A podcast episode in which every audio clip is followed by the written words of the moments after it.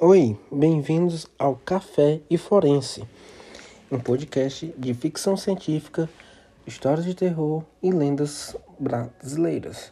No episódio de hoje, o fantasma mora ao lado.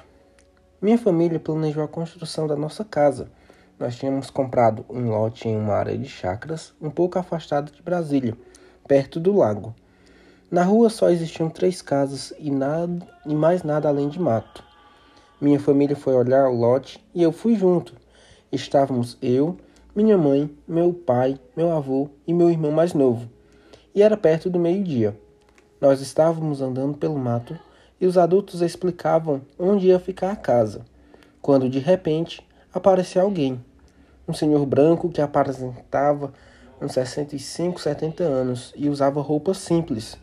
Ele estava no lote do lado que também estava vazio atrás da cerca, entre algumas árvores. Ele estava a uns oito metros de distância. Ele perguntou o que estávamos fazendo ali. Completamente normal, pois ali não passava muita gente. Mesmo assim, o Senhor me chamou a atenção. Me senti estranha, mas não incomodada.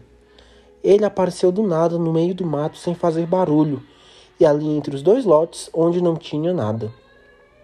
Meu avô explicou que tínhamos comprado lote íamos construir ali. O Senhor então disse que o filho dele, Eduardo, morava do lote da frente, então seríamos vizinhos. Depois dessa breve conversa, ele se despediu. Eu não prestei muita atenção, pois era conversa de adulto, mas o papo não durou mais que um minuto.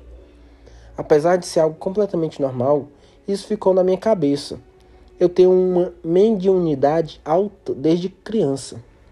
Uns cinco anos se passaram e eu conversando com minha mãe sobre o sobrenatural, ela comentou desse caso.